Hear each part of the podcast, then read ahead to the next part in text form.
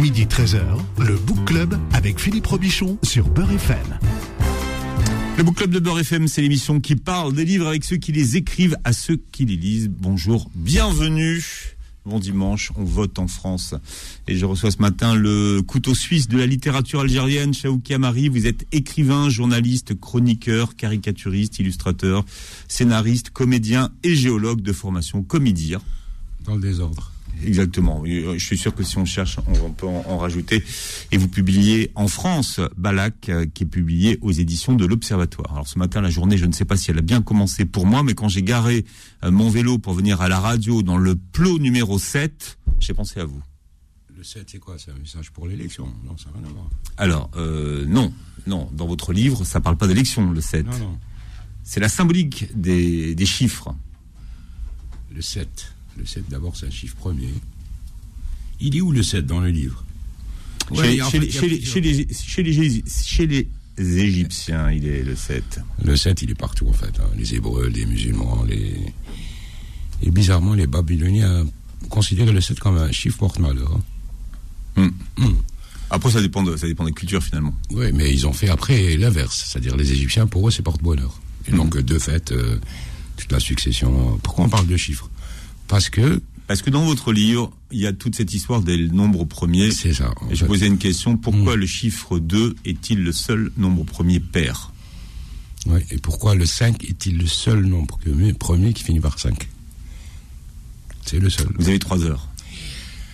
Je ramasse les copies dans 3 heures. Non, c'est compliqué les nombres premiers. Les gens, euh, les mathématiciens se cassent les dents dessus depuis, euh, je sais pas, 3000 ans. On a retrouvé des en Mésopotamie des, textes de mathématiciens qui essaient de résoudre cette, euh, ce mystère des noms premiers. Je rappelle aux auditeurs que les noms premiers ne sont toujours pas euh, euh, compris dans une espèce de série. C'est-à-dire qu'on ne peut pas prédire un nom premier à partir d'un nom premier.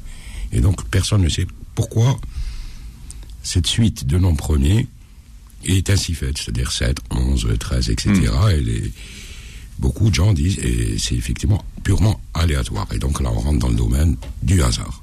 C'est mhm. pour ça que j'ai utilisé ça en chapitre pour... Euh, les chapitres, c'était en premier. Pour euh, illustrer le, hasard, qui est en fait le roman, qui n'est pas une thèse sur le hasard, mais que, que j'utilise en fait comme espèce de concept euh, sous-jacent. Mhm.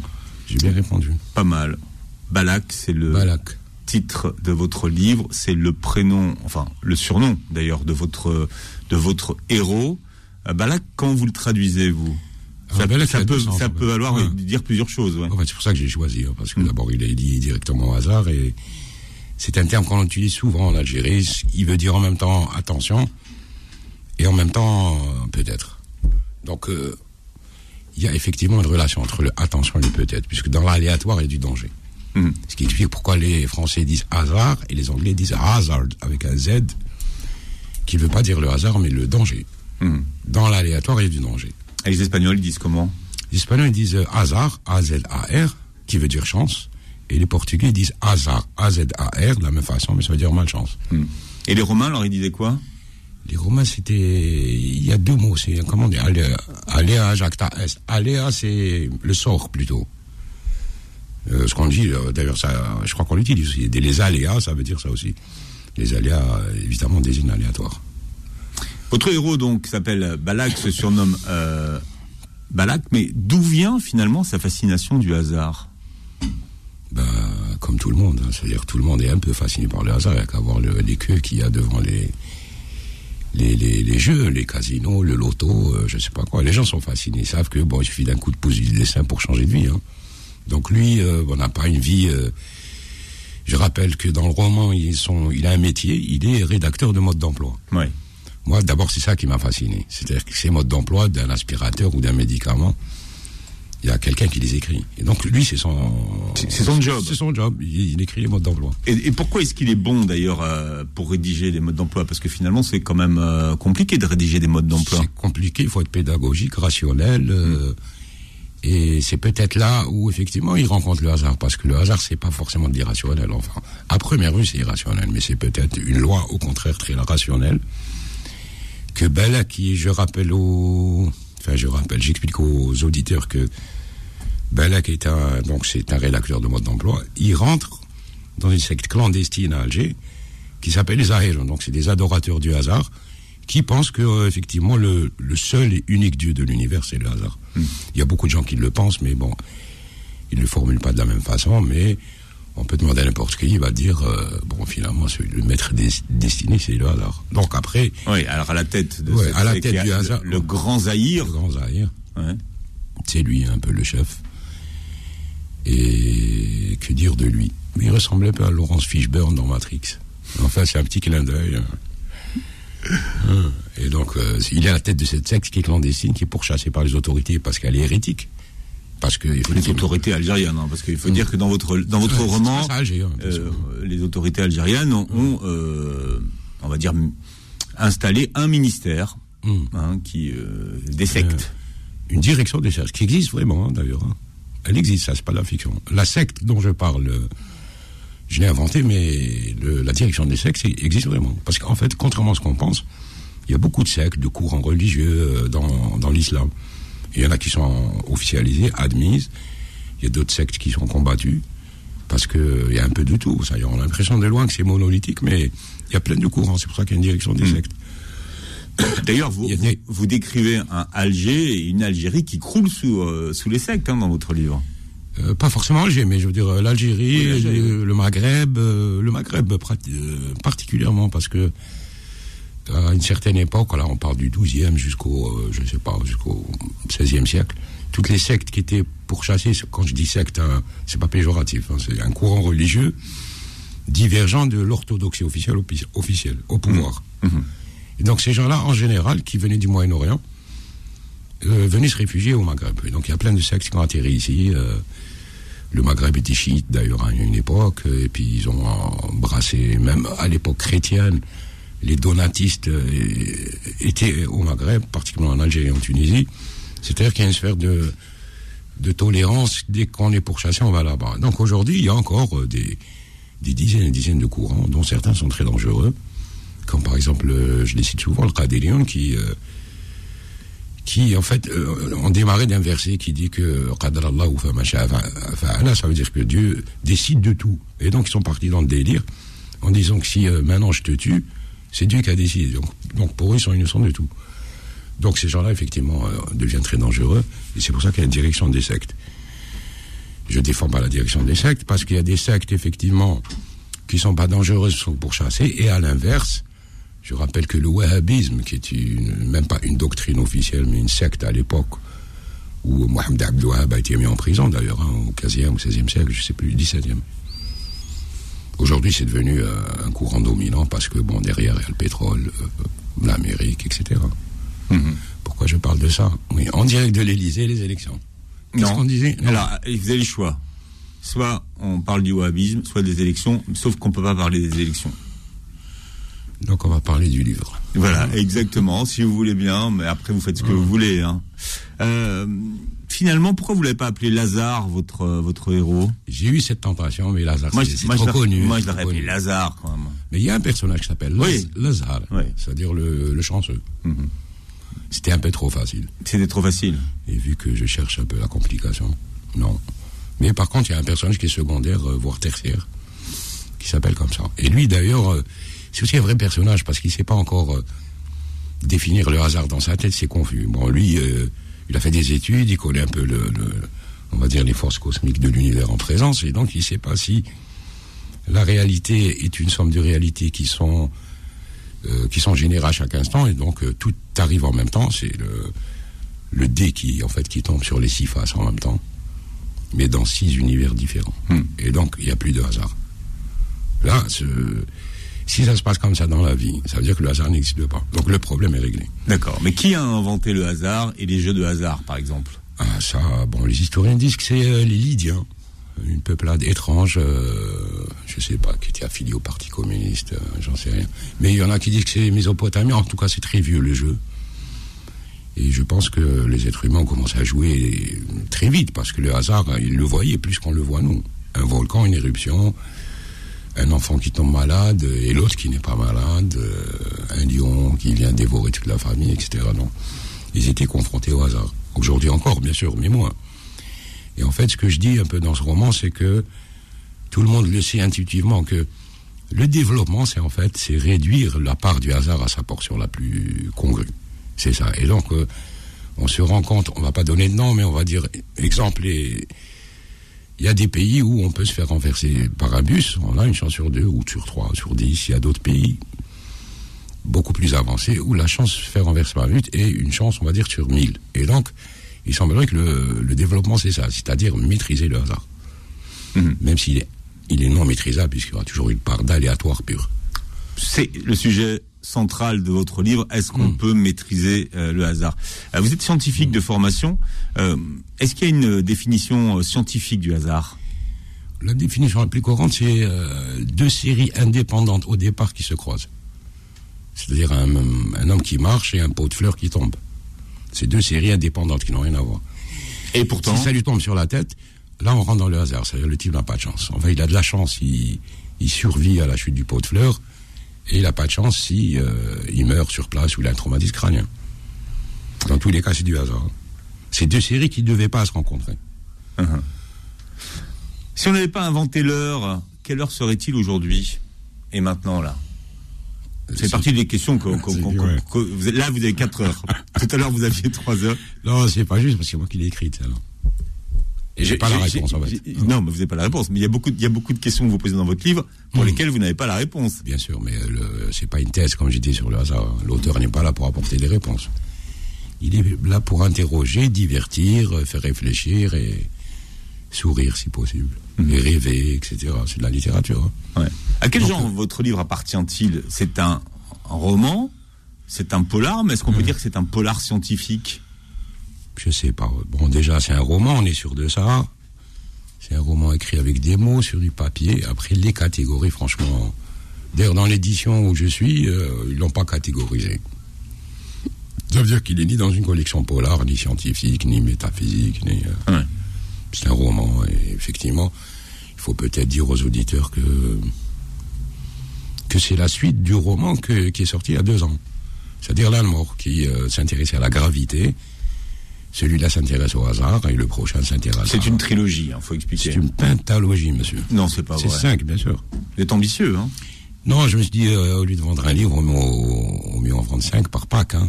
Ça va être plus simple. Non, je plaisante. Mais l'idée, c'est de, c'est de choisir, euh, évidemment, de manière subjective, cinq euh, sujets, cinq concepts, sept thèmes qui, qui font l'univers, c'est-à-dire la gravité, le. Hmm le hasard dans ce cas-là, dans, dans, le cas de ce livre, euh, et le prochain sera sur l'énergie, la matière, euh, ensuite l'inconscient et l'amour. Donc, ça fait cinq. Hmm. Ça fait beaucoup, mais euh, je suis à la moitié du chemin.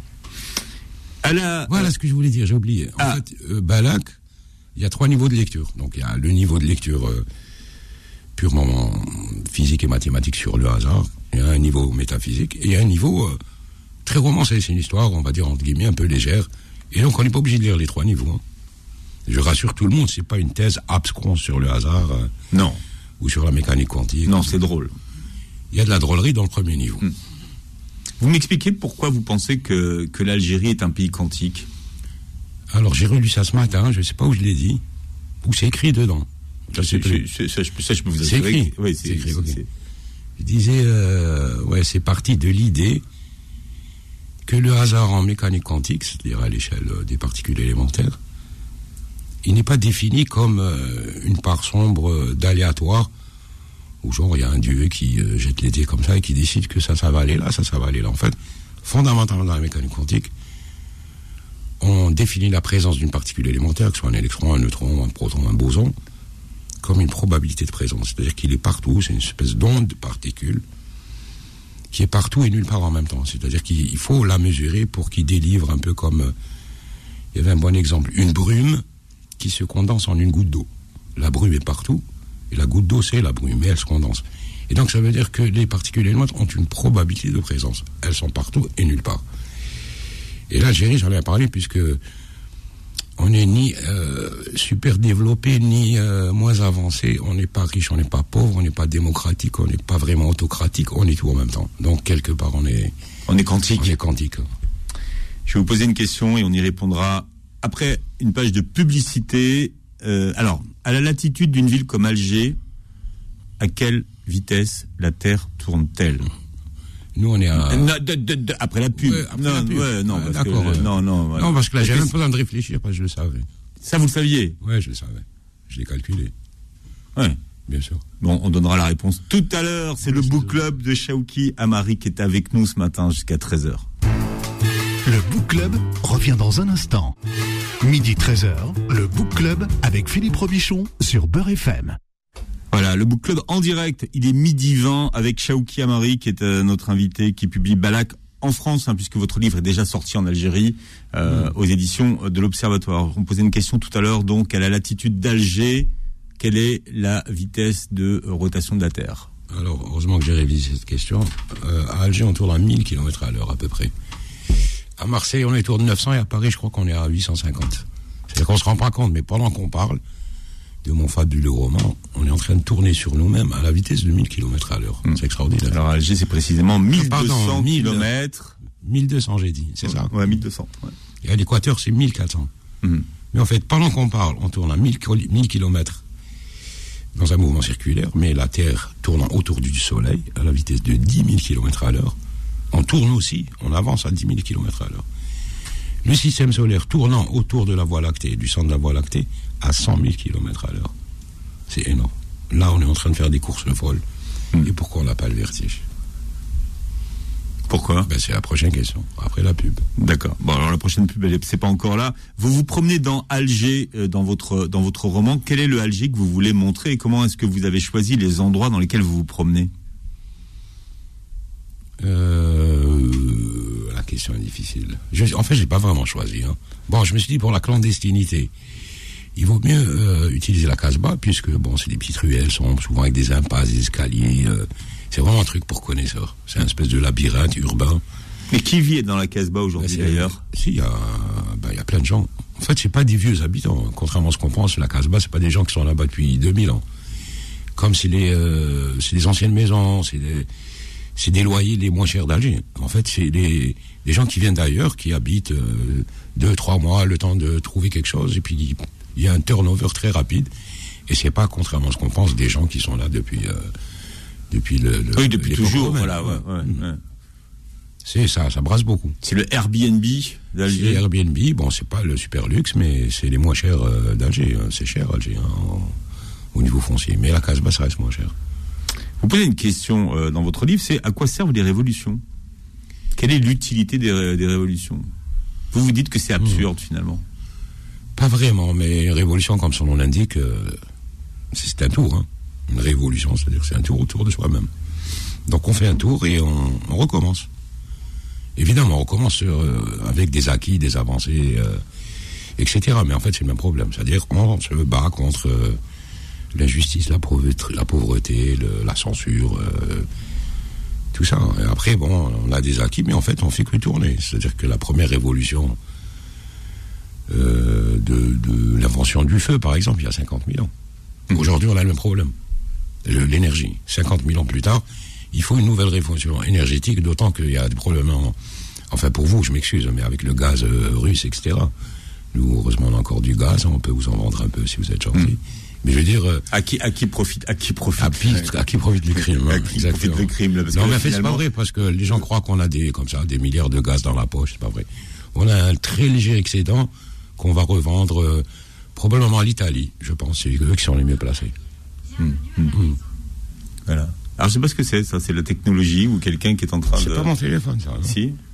Peut-être qu'il faut débrancher votre votre téléphone. Moi, je l'ai mis en mode avion. Vous avez écrit votre livre avant le Irak ou après? Ou pendant Euh, euh, euh, c'était juste avant. C'était juste avant. Et ça finit justement. Enfin, je ne vais pas raconter la fin, non, ça se dit pas. Non. Hum, mais c'était juste avant. c'est que la, la- la fin de votre livre, alors la dernière phrase m'a laissé, m'a scotché. Ouais, mais on peut pas en parler. Non. Et donc, de quoi on parle? On parle de, de, de, de- de l'utilité des révolutions et selon c'est vous. ça. et- je et- dis pas, et- pardon, je dis pas que c'est inutile, hein, mais je dis qu'en fait, on repose le même problème euh, avec euh, des variables, une équation différente. Mais c'est le même. le- je parlais du problème énergétique, ben, c'est comme le problème du feu il y a 50 000 ans. Si on, si on prend la question du Irak, en quoi, euh, selon vous, le Irak a-t-il euh, modifié le système? Qu'est-ce qui, en quoi ça l'a fait changer? Ben, comme toute révolution, euh, ça fait ça fait euh, reculer un peu le système et donc il est obligé de lâcher un peu de l'Est. Euh, même si aujourd'hui on le voit avec le recul qu'il a réussi à se, à se recomposer. Mais euh, bon, maintenant c'est lui qui, a, qui est sous pression puisqu'il sait très bien que 20 millions de personnes dans la rue, s'ils sont sortis, peuvent ressortir à n'importe quel moment.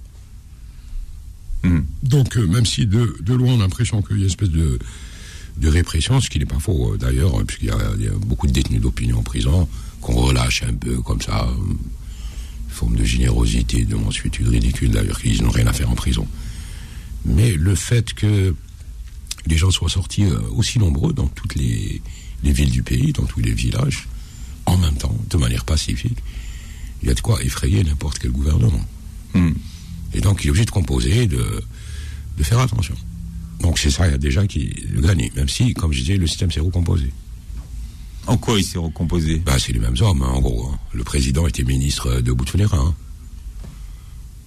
Ça, c'est la chose la plus évidente. Maintenant, après, dans le Sérail, les, le, le, personnel politique ne s'est pas renouvelé. Les seuls qui ont été renouvelés, c'est des gens, euh, on va dire, il y a quelques ministres, d'ailleurs, qui font du très mauvais travail. On va pas donner de nom. alors si, si vous insistez, Écoutez, si, vous, si la question mm. c'est euh, est-ce qu'on doit parler des élections en France ou mm. euh, donner le nom des ministres qui font pas leur, bien leur travail en Algérie, je hmm. prends le choix numéro 2. Ok, d'accord. C'est obligé. Non. on va parler du ministre du Commerce, par exemple. C'est un incompétent notoire qui a fait flamber tous les prix. Les prix. Effectivement, même ici, j'ai vu à Paris qu'il y avait un problème d'huile. Je, veux pas dire en Algérie, il y a un problème d'huile avant la guerre en Ukraine. Hein. Ouais.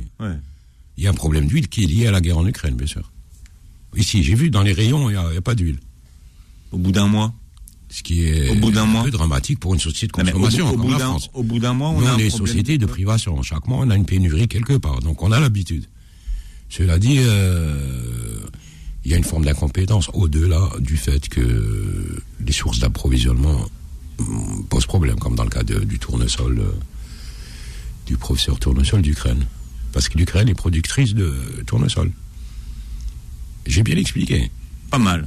Mais euh, alors donc on a le, ministre du commerce. Bon, lui il est habillé pour euh, pour la pour l'été. Ouais, euh, bon, il allait trop loin en plus. Hein. il a, au début, il a accusé les spéculateurs de spéculer sur les produits alimentaires de base. Il a même fait passer une loi qui condamne, qui punit de 30 ans de prison tout spéculateur. Ensuite, il s'est aperçu que ça n'avait pas réglé le problème. Et là, dernièrement, il a accusé les consommateurs de stocker. Donc là, on attend la nouvelle loi qui va, qui va nous punir de 30 ans de prison si on mange trop de pommes de terre. Ça, ça va être là. Donc, avec, avec, le mois de ramadan, ça pas arrangé les choses. Là, il faut voir les prix qui ont flambé. Euh, bon, c'est triste. Hein. Mais ça, c'est traditionnel en Algérie. Pendant le mois du ramadan, les, les, les prix. Les un peu, un peu. Mais déjà, en fait, ils flambent pas pendant la nuit. Mais là, ça flambe pendant la nuit. Pendant le ramadan, c'est encore pire. Donc, euh, bon, les ménages ont vraiment de, du mal à joindre les deux bouts. Mais ils vont pas sortir dans la rue pour autant. Hein. Je veux dire euh, que les Algériens ont quand même une espèce de, de dignité à respecter puisque ils sont jamais sortis pour du pain ou du gaz ou ils sortent pour des raisons politiques, comme ce qui s'est passé dans le Irak, comme ce qui s'est passé en octobre 88. Euh, enfin, toutes les, les, gros, les grosses manifestations du rue, c'est euh, hmm. éminemment politique. Jamais pour l'eau, le gaz, le pain, l'huile, la bière ou le whisky, jamais. Là, je laisse un blanc. Un blanc. Hein. Oui, je laisse un blanc. Fill in the gaps. voilà, exactement. On appelle ça un grand moment de solitude radiophonique. Comment va la, la, presse? Vous avez longtemps travaillé pour la, pour la presse mm. en Algérie. Comment elle se porte aujourd'hui, la presse algérienne? Mm. Je travaille toujours d'ailleurs pour la presse. Hein. La presse, euh, bon, a été plus ou moins, entre guillemets, normalisée. Il y a une partie qui, a, qui est partie habiter sur Internet, et une partie qui est restée sur le papier avec tous les problèmes de papier qui se posent. À l'échelle mondiale, je rappelle que le papier euh, a connu une hausse de 50% à peu près. D'ailleurs, euh, même les éditeurs de, de, livres euh, ont ce problème. Les journaux, ça devient cher. En Algérie, c'est le même problème, avec en plus un accès inégal à la publicité, puisque je rappelle que la publicité est encore un marché contrôlé par l'État, ce qui n'est pas normal. Enfin, sauf peut-être en Corée du Nord. Et donc, euh, ils utilisent cette arme pour faire pression sur les journaux qui sont, euh, on va dire, dans l'opposition. Donc là, peut-être que les gens ont suivi Liberté qui va fermer, je crois, dans Non, mais c'est pour ça, moi je voulais vous parler justement le, du, quand même le, journal Liberté, qui est une institution. sauf que c'est pas le même problème, parce que Liberté, c'est la propriété d'un homme d'affaires. Hein. Oui, qui s'appelle euh, Qui s'appelle, comment il s'appelle? Je sais, je sais, je plaisante. C'était pour ménager le suspense. Non, qu'on a. Darbalab, bien sûr, Issa Darbalab, qui est un industriel. Donc c'est la journée qui appartient à un homme d'affaires. Donc déjà, déjà, euh, ça posait un problème. Moi, moi ça c'est mon avis, je pense que les journaux doivent appartenir à des journalistes. hein. Donc lui a décidé, c'est même pas pour des raisons financières, puisque bon, Liberté gagnait pas des milliards, mais on va dire que le, ça s'équilibrait. Donc c'est pas une grosse fortune, mais il perdait pas l'argent. Mais il a décidé de fermer, selon la rumeur, suite à un arrangement avec le régime pour le laisser justement euh, prendre un peu plus d'ampleur, parce qu'il a encore des, des projets bloqués. euh, ça, c'est la rumeur. On le dit, mais bon, ça sortira pas d'Afrique. On est d'accord. hein Hmm. C'est juste une rumeur pour l'instant. Mais le fait est que c'est lui qui a fermé sur décision unilatérale. Il aurait pu au moins proposer euh, un rachat d'actions par les journalistes. Je sais pas, il y avait euh, des méthodes, donc c'est quand même assez bizarre. hein. Moi, évidemment, je le répète, je suis contre, euh, par exemple, le modèle français où tous les journaux maintenant ont été rachetés par des, des milliardaires. Ça, ça, des hommes d'affaires, ça change un peu le. le- Les oligarques, comme, hein. comme on les appelle. Et Beurre FM, à qui appartient Beurre FM Ah non, nous, on n'appartient pas à des milliardaires. À qui? À des Non, pauvres faux. Hein? tout- tout- toutes les rumeurs qui circulent sont fausses. À On qui serait- appartient on- Beurre on C'est serait- la question. On serait tellement, on serait tellement plus riches et mieux payés. Enfin, j'ai vu le nombre de pubs qui sont passés, c'est c'est de l'argent quand même. On avait quoi, une quinzaine de pubs Vous voulez, vous bon. voulez qu'on en parle? J'aimerais bien avoir un petit chèque avant de partir. C'est vrai? Ouais. Parce que là, je, je dépense de l'énergie. hein. À qui appartient Beurre FM, sérieusement? Encore euh, au même, au même, aux auditeurs, c'est le même groupe, euh. à Nasser, à Nasser Ketan et à, et à sa sœur Jima Ketan. Enfin, qui sont, en tout cas, c'est la famille. euh, voilà. Ça, Voilà, ça- ok. C'est pas des hommes d'affaires. Enfin, s'ils nous écoutent, euh, enfin non. S'ils nous écoutent pas, oui. Non. bah non, non, non. Non, non. Et, mais, alors, et- mais on est, on est, on est presque des ovnis aujourd'hui dans le, dans le paysage audiovisuel français. On est des ovnis. Euh, dans quel sens? Dans ce sens où on, on est peut-être une des dernières radios indépendantes de France. Et c'est pas simple, hein, au quotidien, de vivre quand on est une radio euh, qui n'est pas adossée à un grand groupe ou voilà. Et je peux vous assurer, aujourd'hui, c'est compliqué. J'ai cru lire euh, il y a quelques jours qu'il y avait un rapport du Sénat français Hmm. sur cette histoire, justement, la concentration de médias dans, entre les mains de, de groupes, euh, comment on dit, euh, Des groupes d'affaires. Des groupes d'affaires. Voilà, des groupes. je sais pas le, si le rapport est tombé, lu ça dans le- Pinault, Bolloré, enfin, on peut les citer, Bouygues, euh, tous ces hommes d'affaires. Mais bon, ça pose, ça pose. Moi, en tant que journaliste, ça me gêne beaucoup, franchement. Euh, je veux pas que l'information passe dans les mains des. Si c'était juste des hommes d'affaires, mais les hommes d'affaires, par définition, empiètent un peu sur le domaine politique. Donc après, ça fausse le jeu, c'est évident. Mais Donc, euh, pour revenir à Liberté, Ouais. déjà dès le départ, il y avait un problème. Hmm. Après, voilà, on est à la merci d'un homme d'affaires qui, euh, par arrangement ou d'autres raisons, peut-être qu'il a simplement marre de liberté, peut-être que, je sais pas, il voit plus, donc il n'arrive plus à lire les petits caractères. Il a décidé de, de l'arrêter. Il y avait d'autres solutions. C'est le, hasard. il se trouve bien sûr, euh, comme par hasard, que c'est un journal d'opposition, enfin opposition de guillemets, c'est pas le. euh, euh, et donc aujourd'hui, il y a, a plus de journaux d'opposition. Il y avait le Khaba, là, qui est quand même un grand journal, qui s'est plus ou moins redressé dans le sens. euh, Ou, ou qui a été redressé. ouais, voilà, dans ce sens. Je veux dire qu'il a été plus ou moins normalisé, donc il est moins opposant, il, euh, il fait moins de, de, de, de, d'enquêtes et d'articles d'édito ou d'analyse sur euh, la nature infâme du pouvoir. Hmm. El Nahar aussi. Non, non, c'est pas vraiment un journal d'opposition. Non. Enfin, non, non. Au contraire, d'ailleurs. Watan. Dans les grands lois, oui, ça reste un journal d'opposition et c'est peut-être le prochain sur la liste. Donc je reviendrai la semaine prochaine. Non. Non Non. La semaine Ouais, d'après. Non, non, ouais, attends. non. non. il faut alterner. En plus, on a dit du mal de Nasser non Je pense Bah, ah, on a- hein. mais on n'a pas dit du mal. Mais on a quand même euh, dévoilé son sombre secret. Lequel? Qu'il détient euh, Beurre FM. Non, il le dit bah, pas tout seul. pas, hein. Pas, tout seul. Avec euh, sa famille, quoi. C'est une oligarchie familiale, c'est pas, pas mieux, quand même. hein.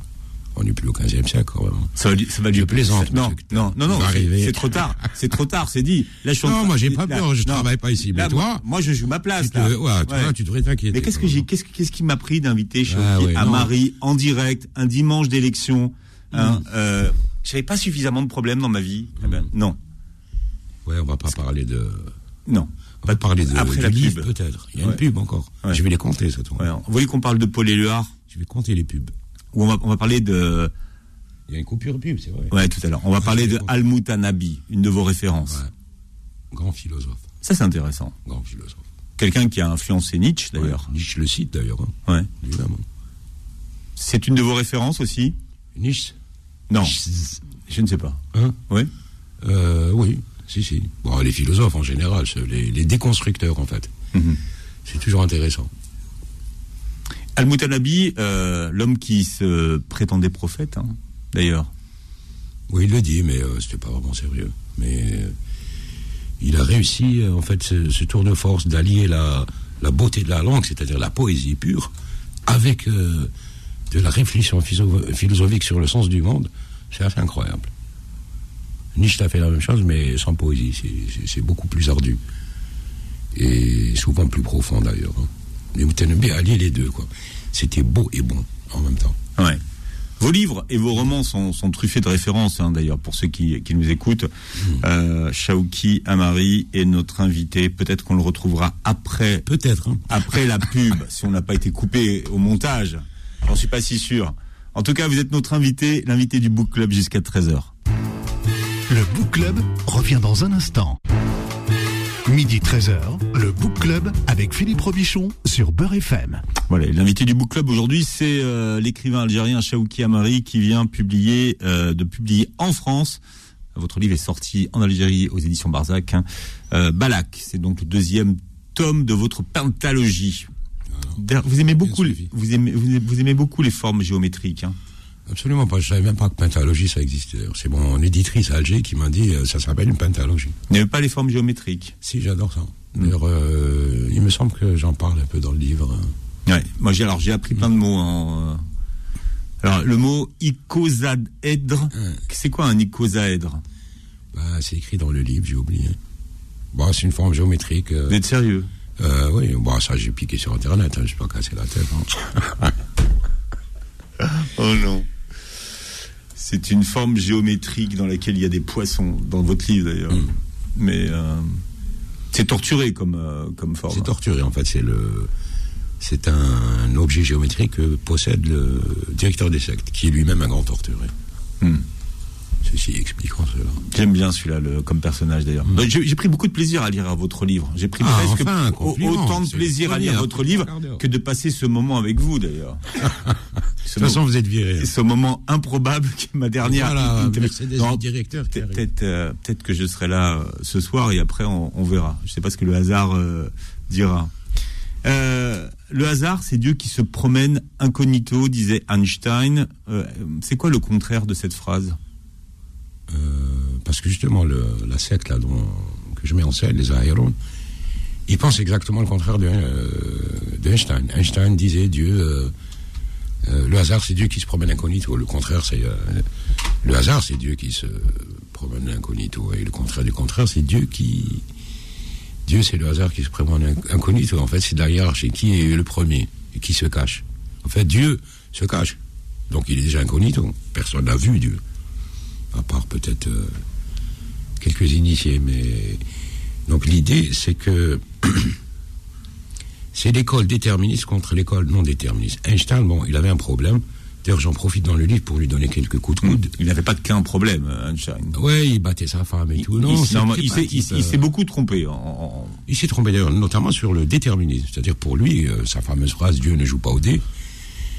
Il aurait pu écrire Belak à ma place, je ne sais pas ce que ça aurait donné, mais pour lui, c'est pas possible que l'univers ne soit pas déterministe et que le principe de causalité soit remis en cause. Il n'arrive pas à comprendre. Et Niels Bohr, euh, il lui a répondu d'ailleurs, il a dit Qui es-tu, toi, pour dire euh, à quoi doit jouer Dieu, s'il joue au dé ou pas Après, euh, en mécanique quantique, le, déterminisme n'est pas respecté, donc, on va dire de manière absolue.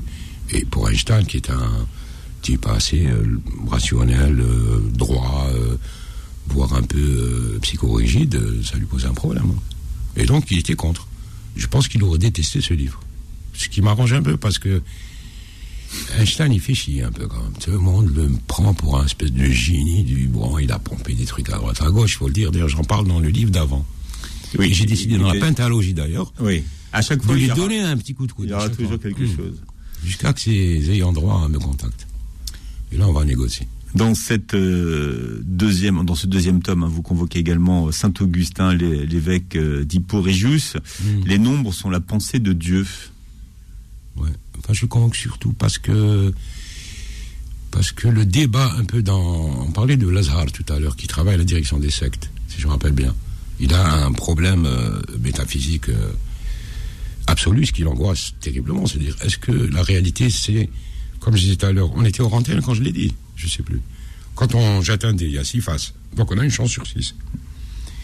Si le fait de jeter le dé, comme le disent certains cosmologistes, crée à chaque fois un univers, donc en jetant le dé, on crée six univers. Et donc les dés tombent dans un univers sur un, dans un univers sur deux, dans un univers trois, et je ne sais jusqu'au six. C'est-à-dire qu'il n'y a plus d'hasard. Puisqu'on n'a plus une chance sur six d'avoir la face qu'on cherche. Les six faces sont tombées. Donc le hasard disparaît. Ce qui pose un problème à hasard, si le hasard disparaît, c'est que le hasard n'existe pas. Donc c'est réglé. La chance n'existe pas. Par contre, si le fait de jeter un dé nous donne une probabilité de, de 1 sur 6, donc le hasard existe. Et pourquoi ça tombe sur cette face et pas une autre Là, ça devient compliqué. Ça dépend ce qu'il y a sur les faces, de toute façon, en plus. Ben, il y a des dés euh, où il y a six faces les mêmes. Ça, c'est beaucoup plus simple. Ça s'appelle des dés truqués. Mais on ne peut pas truquer le hasard euh, à grande échelle. C'était quoi la question? C'était Dieu, oui. Non, c'était Saint-Augustin. Ah, c'est Saint-Augustin, voilà. Enfin, voilà, j'ai parlé aussi de Saint-Augustin parce qu'il a inventé le libre arbitre. C'est pour ça que j'ai parlé de ça. Non, non, c'est cohérent. Dans la religion chrétienne, je rappelle Saint-Augustin, c'est un Algérien de. de Hippone. De Annaba. Hippone à l'époque. Aujourd'hui, Annaba. Ouais. Merde, merde, non. C'est Nasser Ketan qui vous appelle. Non, en fait, j'avais débranché le téléphone. Non, non, non, non. Je suis en, tu sais que je suis en direct. Attends, attends, attends. Attends, attends. J'avais mis mode avion, j'avais mis. C'est vrai, mais c'était un avion à réaction. C'est un avion à hélice. Désolé pour les auditeurs, c'est une erreur. Il, réagit bien. C'est le libre arbitre, justement. Donc, Saint-Augustin. il y avait ce problème dans le christianisme. Est-ce que tout est écrit, euh, prédestiné, gravé ou pas? Et donc il y avait cette question. Et euh, Saint Augustin arrive en disant non, le libre arbitre, il invente le libre arbitre dans la religion chrétienne. Après, bon, dans l'islam, le problème a été réglé aussi, euh, dans toutes les religions. Mais dans le cas de, c'est ça qu'on peut, du christianisme, c'est hmm. Saint Augustin qui a réglé le problème, qui était un problème fondamental. Est-ce que le libre arbitre existe? Après, aujourd'hui, il y a des gens qui disent non, ça n'existe pas tu crois choisir, mais tu l'as pas choisi, puisque tu as été poussé par des forces cosmiques à, faire ce choix. Qui était prévu que tu allais faire ce choix. Ce qui pose des problèmes métaphysiques énormes. Pourquoi Dieu ferait-il naître un homme en sachant, ou une femme, en sachant qu'il va faire des bêtises, va l'envoyer en enfer Il y a un problème métaphysique. Est-ce que le libre arbitre existe? Je ne sais pas. Ces jours de vote en France, vous dites que l'innocence est au régime, ce que la culpabilité psychanalytique est à l'électeur. Ah, j'ai dit un truc comme ça. Ah, vous l'avez écrit C'est écrit, c'est dans votre livre. Bon, j'ai pas relu mon livre, et à chaque fois je Mais, mais est-ce que vous l'avez écrit? Parce que, l'important, c'est pas que vous le relisiez. Hum, hum. L'important, c'est que vous l'écriviez. Non, c'est vous, parce ah, que... Comme tout le monde, j'ai quelqu'un qui écrit en ma place, évidemment. C'est vrai. Mais l'échec, c'est moi qui les signe. Il est torturé, le gars qui écrit non, mais effectivement, quelques phrases dont je ne me rappelle pas. C'est quoi la dernière? L'innocence est au régime, ce que la culpabilité psychanalytique est à hmm. l'électeur. Est-ce que vous pouvez nous parler de cette culpabilité psychanalytique de l'électeur? Aujourd'hui d'ailleurs. Hmm. Aujourd'hui, oui. C'est qu'à de dire. C'est-à-dire si euh, là, quelqu'un va voter pour euh, Zemmour ou je sais pas, euh, un, candidat, on va dire, du côté obscur de la force, si euh, il arrive au pouvoir et va euh, commencer à faire n'importe quoi, il va se sentir euh, coupable, bien sûr. Après, la culpabilité est dissoute dans la responsabilité collective, c'est-à-dire que il n'est pas tout seul. Et donc, on s'est tous trompés parce que c'est une tendance de société, c'est un, une mode ou je sais pas quoi. Après, on se sent moins coupable, mais au fond, c'est le même problème puisque le vote, c'est ça, hein, c'est prendre une énorme responsabilité individuelle. Individuelle, oui, c'est ça. Et collective ensuite. Hmm. Parce que rien n'empêche à quelqu'un de d'expliquer à Zemmour qu'il devrait euh, arrêter la politique et rentrer en Algérie, dans une ferme en Kabylie, à élever des, des olives d'ailleurs. Hein. C'est son nom. Hein. Des oliviers. Ouais. Ouais, Zemmour, c'est le. Zemmour, ça veut dire euh, c'est l'olive. Vous le connaissez bien, Éric Zemmour? Je ne le connais pas du tout, non. Je sais qu'il vient d'une grande famille mafieuse, d'ailleurs. J'ai lu ça. il C'est vrai ou pas? Alors, il y a. il y a- ouais. C'est sur Wikipédia. Hein. Oui, mais alors des fois, Ouais, Wikipédia, bon. faut se méfier. Ouais, hein. J'ai lu ça. C'est le même orthographe? C'est la Ah même ouais, orthographe? c'est ses parents, une grande famille mafieuse d'Algérie, Hmm. qui ensuite euh, sont partis en France. Et le petit dernier, voilà, il a fait de la politique. Qu'est-ce que vos livres ont d'universel? Ou alors est-ce qu'il faut vraiment être algérien pour lire, comprendre et aimer vos livres? Euh, non, je pense pas, franchement. Bon, de, je, c'est, y a pas de, c'est pas connu en fait. Hein.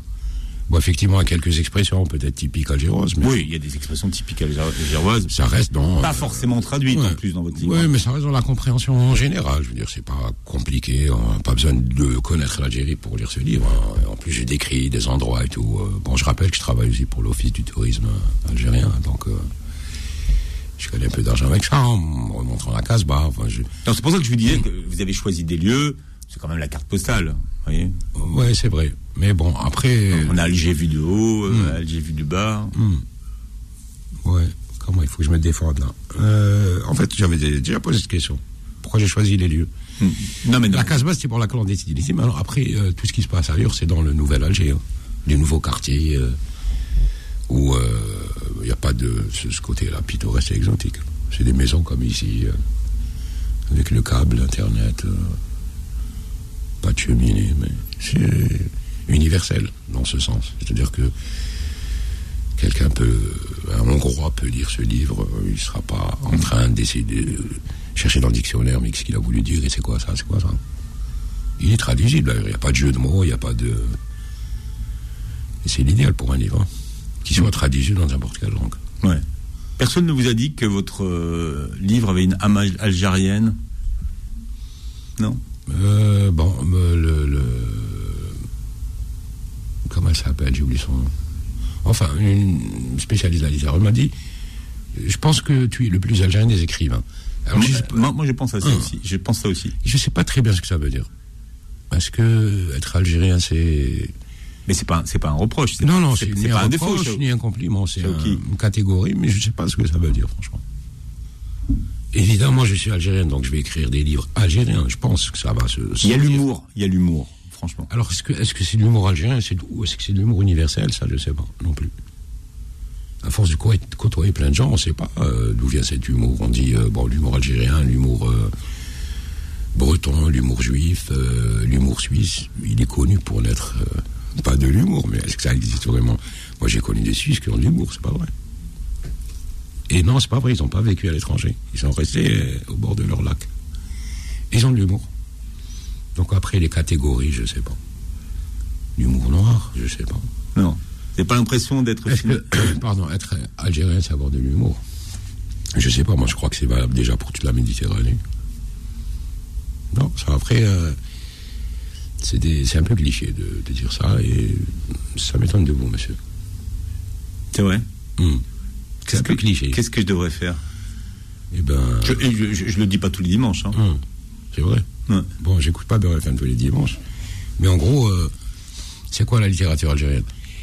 Aujourd'hui, Alors- c'est- aujourd'hui, c'est- alors aujourd'hui, c'est c'est quoi? ça, c'est une bonne C'est question. une bonne question. Eh ben, Ouais, c'est là- laquelle ouais, euh, ouais, là- là, je n'ai pas de réponse en fait.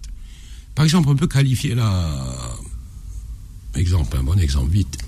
La Kamel Daoud. on va non dire. non, je parlais en général. On peut qualifier la littérature sud-américaine. Ils sont rentrés dans une école qu'ils ont inventée eux-mêmes, le réalisme paramagique, euh, le réalisme magique. Bon, bon, on va pas citer tous les auteurs, mais même les auteurs d'aujourd'hui euh, descendent un peu de cette école, euh, et donc on reconnaît tout de suite cette La fanta- patte. ouais.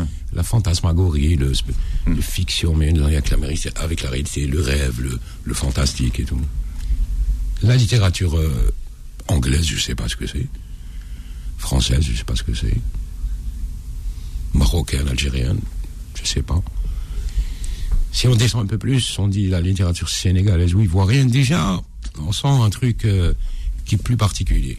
Quoi, on coupe C'est fini. C'est fini. C'est fini pour aujourd'hui. En tout cas, Shaouki Amari était l'invité du book club. Non. Non, c'est fini minutes. pour aujourd'hui. Vous réécouterez 13h l'émission en podcast et vous verrez la vidéo sur YouTube.